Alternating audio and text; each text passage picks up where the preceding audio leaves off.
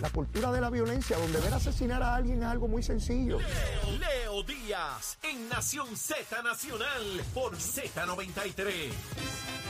Y de regreso aquí a Nación Z Nacional, mis amigos, soy Leo Díaz. Estamos a través de Z93, la emisora nacional de la salsa, la aplicación La Música en nuestra página de Facebook de Nación Z. Mire, en el fin de semana tuve la oportunidad de compartir en distintas actividades. Y donde quiera, donde quiera, todo el mundo sintonizando Nación Z Nacional. Perdón, contento de estar aquí y de esa audiencia, eh, audiencia inmensa que tenemos en este, en este programa. Emanuel, si me busca un poquito de agua porque estoy liquidado. Tengo hoy, mire, esa sinusitis que me, que me lleva. Pero bueno, seguimos aquí, seguimos aquí trabajando. Mire, yo no sé cuántos de ustedes han tenido oportunidad de ver esta historia tan dramática que se produjo en Colombia este fin de semana. Resulta que eh, cuatro niños que estaban perdidos en la selva amazónica hacía 40 días, 40 días. Eh, el avión donde viajaban se estrelló, su señora madre murió eh, en, ese, en ese vuelo donde ellos iban también, los demás adultos que iban también, y solamente ellos sobrevivieron.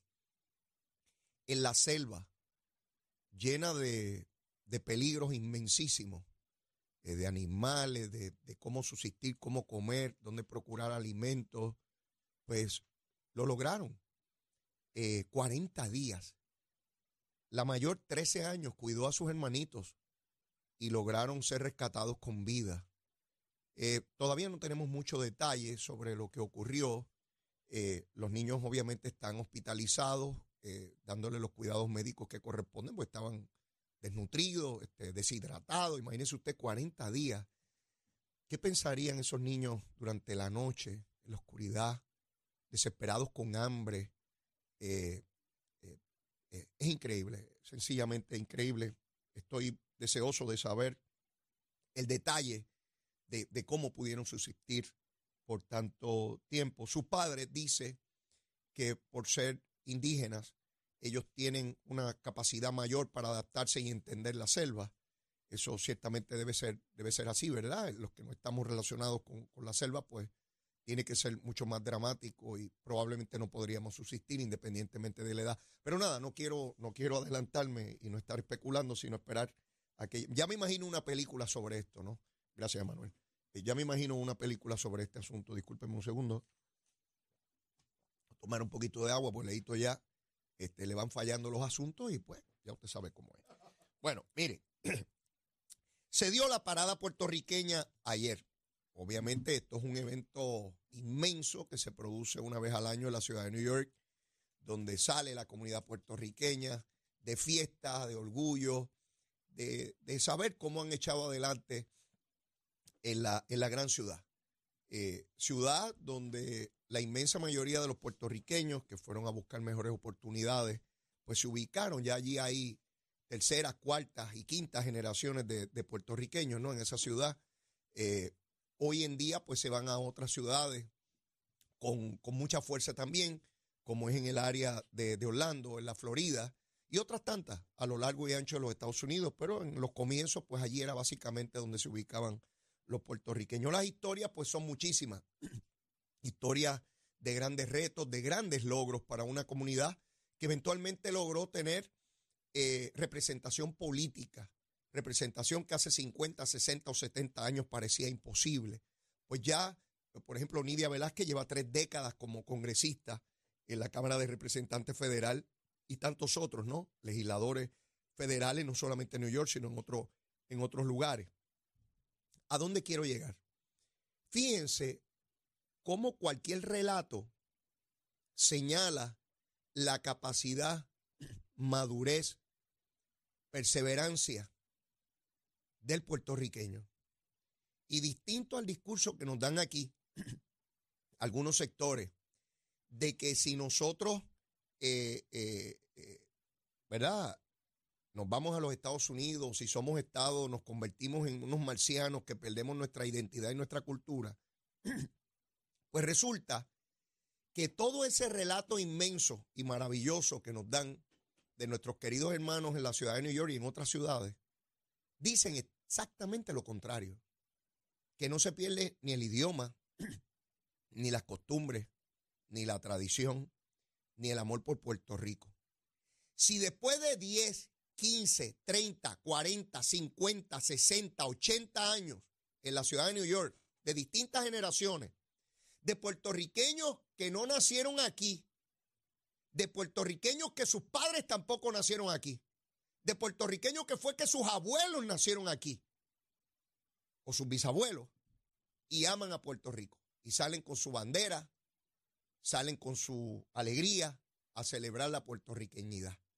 Si estando allá, sin ser hijo o nieto de un puertorriqueño, sino de mi bisabuelo, quien rayo fuera para arriba, ¿cómo me van a decir a mí que los que vivimos aquí, que somos hijos, nietos, bisnietos y tataranietos de los que nacieron aquí, ¿cómo rayos que nosotros la vamos a perder? Explíquenme, explíquenme, ¿verdad? Porque ya les he dicho, yo no tengo mucho aceite en la lámpara. ¿verdad? Y me da trabajo entender las cositas. ¿Cómo rayos los que están allá, que llevan años allá, muchos de ellos que nunca han venido aquí, que son hijos o nietos de los que nacieron y se fueron de aquí, y salen ayer con su bandera, contentos, con alegría, a celebrar la ciudadanos americanos puertorriqueños. Sí, igual que salen otros grupos de igual de ciudadanos americanos que están allí, asiáticos, chinos, irlandeses, de, donde rayos sean, allá de Inglaterra, de, cualquier país del mundo, pero son ciudadanos americanos, se congregan y celebran su origen. Si ellos no lo pierden, ¿cómo rayos lo vamos a perder nosotros? Ven que todo eso es un paquete y una folloneta. Eso es un paquete y una folloneta, no perdemos nada. Mira Gutiérrez, dijo que cuando se jubilara iba a venir a vivir a Puerto Rico. Vino aquí, estuvo dos o tres meses y se largó. Le gusta más Chicago. Le gusta el frío, ese pájaro allá, ese frío infernal que hace en Chicago. Mire, yo no vivo allí ni una semana, ¿qué? Una semana, tres días no vivo allí. A mí no me gusta eso allí. Ah, está bonito y visitarlo y qué chévere y tres fotos y vámonos. Voy para Río Piedra, a mí me gusta en Río Piedra. Sí, en Capetillo en Caimito, donde vivo ahora. Me encanta Caimito. Campo y ciudad a la vez. En Puerto Rico me gusta a mí. Que Chicago, ni Chicago, ni, ni Manhattan tampoco me gusta. Estar metido ahí entre ese montón de edificios me da claustrofobia. Yo no puedo bregar con eso. Me gustan las montañas, me gusta el llano, el río, toda la cosa.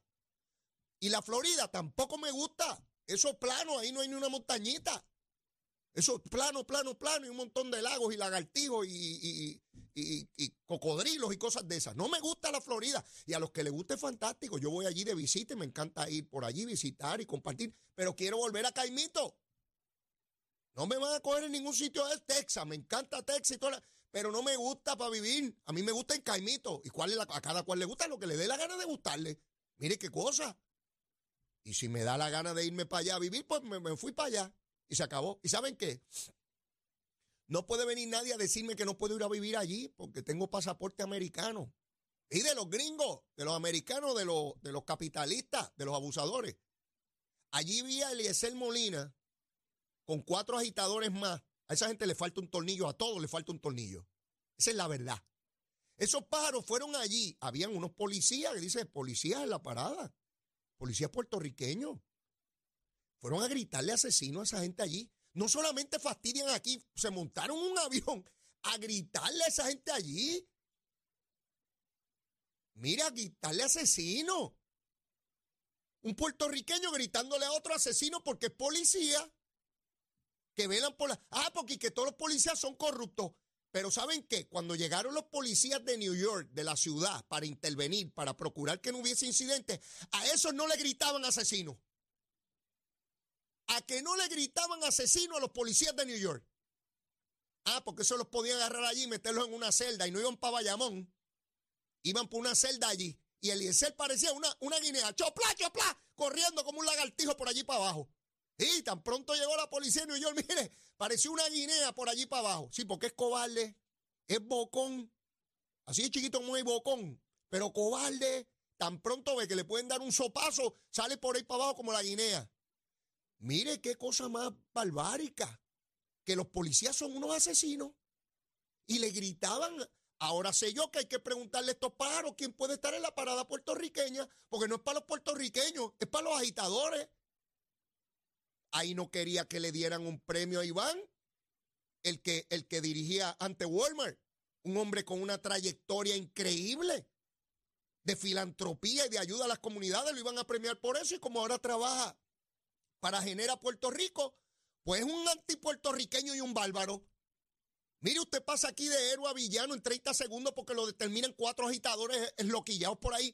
Y no me vengan con que no le digan esloquillados. Están esloquillados. Esa es mi opinión. Y a que no le guste, pues, pues me vota en contra. Búsqueme la papeleta y vóteme en contra. O cambia de estación, ¿verdad? Puede ser que Leito lo agite mucho. Agitado llego yo aquí para denunciar las barbaridades de quien sea, ¿sabe? De quien sea. Olvídese del pájaro que sea. Pues mire, la parada puertorriqueña ejemplifica el poder de nuestra identidad como ciudadanos americanos y puertorriqueños, que no la disminuye nada, por el contrario, la potencia. ¿Cómo rayos me van a decir a mí que siendo un territorio, una colonia, no la hemos perdido? ¿Cómo es dándonos más derechos la vamos a perder? Fíjense, siendo colonia y territorio no perdemos nuestra identidad, ¿cómo es que dándonos más derechos la vamos a perder? Explíquenme esa. Si hay que darme un curso de, de matemática cuántica para yo entender qué rayo es eso. Sí, sí, no hay forma. Ellos tienen derecho allá, ya tienen legisladores federales. Nosotros no, ellos sí. Nidia que perdió la cultura y el idioma. Serrano, Richie Torres. Díganme, todos son legisladores federales. Puertorriqueños, ¿hablan español? Pues no hablan jeringonza. Sí, hablan español, igual que usted, igual que yo, nos entendemos perfectamente. ¿Verdad? Los otros son yanquis, los gringos, los americanos, los bárbaros. ¿Ves?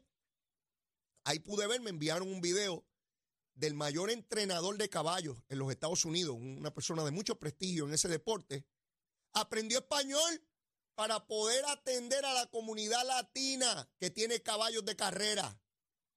Y lo vi en el video hablando un español perfecto. Yo decía, increíble. No, no, si los americanos no aprenden español. Mire, tenemos que lanzar todas esas barreras que nos han querido imponer a la cañona. Nadie pierde nada menos que personal y voluntariamente e independientemente lo quiera abandonar. Seguro.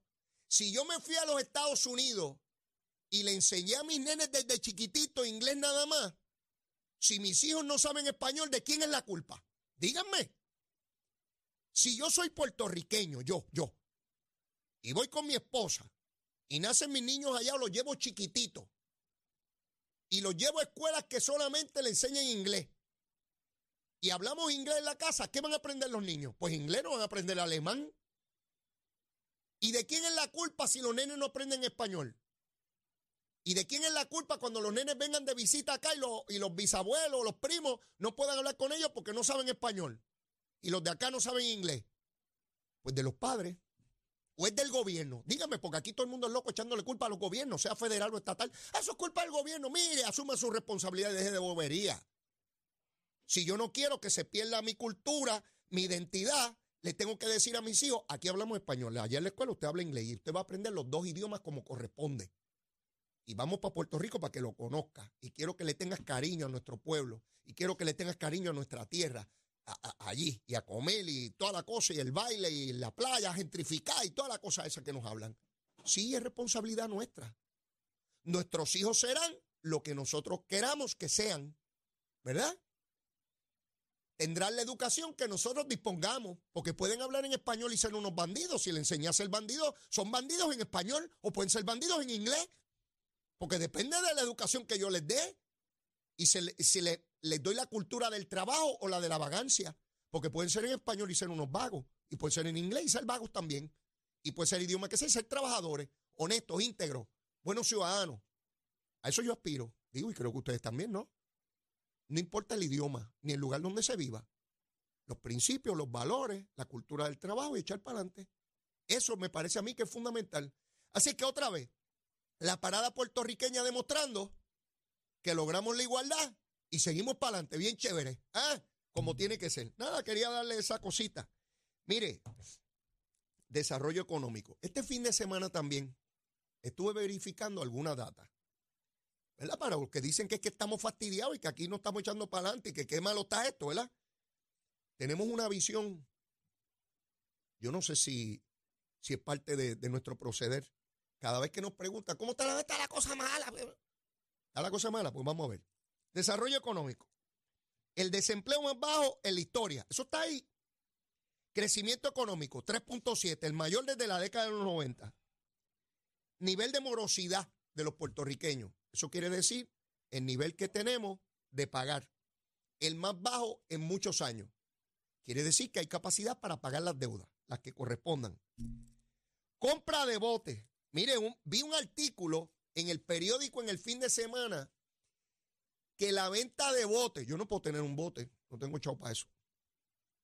Sí, porque no solamente comprarlo, el mantenimiento de esos aparatos es terrible y el alquiler donde va. Ay, cuando lo va a usar tiene que echarle miles de pesos ahí en gasolina, combustible. Eso no es, nada fácil. La compra de botes se ha disparado en Puerto Rico. Quiere decir que hay mucha gente con chavitos para comprar botes. Pues yo no puedo comprar botes. Hay una gente que sí puede y antes no podía. Estamos hablando de actividad artística se está reportando una actividad artística increíble. Bueno, yo mismo aquí cada vez le estoy anunciando conciertos y conciertos y conciertos y conciertos. Aquí mire, yo voy a hacer una parodia o algo para, eh, mire, para ganarme unos chavitos, yo también quiero chavitos. No se lo digo de relajo, he estado pensando hacer algo, ¿verdad? Ya me he reunido con algunas personas, para, aunque sea hacer el ridículo, pero sacar unos chavitos. Y pues yo no soy, soy actor ni nada de eso, pero yo estoy seguro que hay gente que pagaría por verme hacer el ridículo. Si lo pagan por otro, ¿por qué por mí no? ¿Verdad? Sí, a veces uno paga aquí por ver gente hacer el ridículo, pues usted paga allí un boletito por ver a Leito hacer el ridículo. Yo estoy seguro que se va a reír muchísimo. Y es capaz que dice, hey, este otro que voy también, seguro, como el chinchorreo. Artista, el turismo, niveles históricos también. No solamente de los barcos esos cruceros que llegan ahí, en términos de ocupación hotelera, por ahí dispara la cosa. Las ventas al detal, también aumentando dramáticamente las ventas al detal.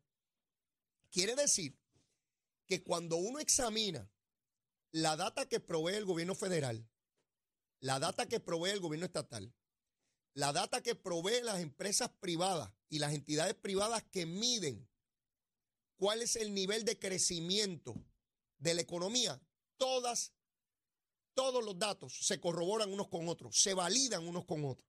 No es que el gobierno dice una cosa y la empresa privada dice otra. Las ventas de autos se dispararon otra vez sobre lo que había. Todos los indicadores que tienden a demostrar cuántos chavitos, chavitos, si hay chavitos, si no hay chavitos yo no puedo comprar, poco el fiado, digo si es que tengo crédito. Pero usted sabe lo que es en todos los renglones disparándose en la economía. Ahí está. Esa es la data que tenemos que mirar de hacia dónde va Puerto Rico y cómo va empujando la cuestión económica. Pero por otro lado, también les tengo que decir relacionado con nuestra relación con los Estados Unidos. Mire, hay un artículo en el periódico El Vocero hoy que les invito a que lo lean, de algo que ya nosotros sabemos, lo importante es ver cómo sube o baja. ¿A qué me refiero? El tráfico de droga a través de Puerto Rico hacia los Estados Unidos. Se estima que sobre un 10% de esa droga que pasa por aquí se queda aquí, la otra sigue de camino a los Estados Unidos, la mayor parte de ella de Venezuela y Colombia gran parte también viene a través de la República Dominicana como puente. Pero ¿quién le está tratando de poner un detente a eso? El gobierno federal. Y resulta que han arrestado en lo que va de año 432 personas relacionadas con el tráfico de cocaína. El año pasado, el año completo, 684. Quiere decir que lleva, ya llevamos más de la mitad de lo que teníamos el, el año pasado. Por tanto, se debe superar la cifra de 684. Eso quiere decir que la droga, como ya sabemos, deja mucho dinero, mucho dinero. Ahora pienso, imagínense si no lo tuviera, como el anuncio. Imagínense que el gobierno federal no estuviese aquí. Vamos a suponer. ¿De dónde íbamos a sacar los recursos para combatir el narcotráfico? Mire lo que ha pasado en la zona este de Puerto Rico una vez se fue la Marina cómo aumentó dramáticamente el tráfico de drogas. Y no me vengan algunos, ah, pero cuando seamos independientes no va a haber tráfico de drogas. Bueno, la República Dominicana es independiente. No nos están diciendo que Venezuela, Colombia, República Dominicana, Puerto Rico, Estados Unidos. Nuestra ubicación geográfica nos hace eh, perfecto para ese, para ese tráfico de, drogas, ¿no? Y nuestra relación con los Estados Unidos siempre va a estar ahí, excepto que seamos república, ¿verdad? ¿Cómo luchamos con esto? Bueno, pedirle, como pidió el gobernador, una mayor atención al gobierno federal, no solamente en ese litoral entre México y, la frontera con los Estados Unidos, sino el Caribe, donde estamos nosotros. Y e identifica el artículo que estas luchas que se están dando tan cruentas en las calles, en esta nueva vertiente donde entramos a tiro al que queremos matar, no importa si tengo un cumpleaños con 50 niños menores de 5 años y los matamos a todos, porque eso, eso, eso permite el narcotráfico hoy en día sin ningún código. Y no es que esté alabando los códigos del narcotráfico, pero en décadas pasadas eso era imposible de, ver. Se mataba a la gente en el punto de droga, no, no por ahí a lo loco, en un cumpleaños donde había niños y, y donde habían personas inocentes. Pero ya hemos visto que esa modalidad nueva eh, parece que, que va en aumento, ¿no? Y hace parecer que hay más asesinatos cuando no es así. Estamos sobre 50 asesinatos menos que el año pasado. Sin embargo, de la manera en que se producen es tan llamativo, particularmente porque hay celulares y la gente graba. hay cámaras. Y no es lo mismo que me digan que hubo un tiroteo y murió una persona a que yo vea cómo fue el tiroteo y cómo lo mataron.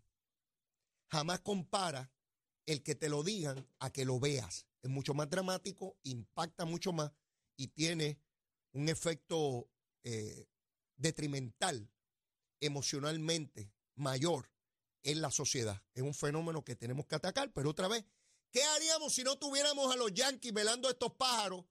Que dicho sea de paso, el último cargamento fue hace una semana y pico atrás en el oeste de Puerto Rico. Montones de libras de, de cocaína ahí, kilos de cocaína que cogen en, en nuestras playas. Imagínense usted. Pero nada, dicen esos pájaros que los policías son y que asesinos. Y van allá a, a- a la, a la parada puertorriqueña a gritarle a puertorriqueños que son policías, que son asesinos, policías que están con sus familias allí. Y estos bandidos van allí a decirles que son asesinos. De verdad que hay gente. Se habla de, de las enfermedades mentales. Sí, hay muchos de estos pájaros que son enfermos mentales. Eso es lo que son. Tengo que ir a una pausa. Pero ya está aquí Cristian Sobrino, mi hermano. Está este calor bien fuerte. Cuando llega Cristian Sobrino, esto sube como 50 grados Fahrenheit. Llévatela, chero. Buenos días, Puerto Rico. Soy Emanuel Pacheco Rivera con el informe sobre el tránsito. A esta hora de la mañana continúa el tapón en algunas de las carreteras principales del área metro, como la autopista José de Diego, que se encuentra congestionada entre Vega Alta y Dorado y desde Toa Baja hasta el área de Atorrey en la salida hacia el Expreso Las Américas. Igualmente la carretera número 2 en el cruce de la Virgencita eh, y en Candelaria en Toa Baja y más adelante entre Santa Rosa y Caparra.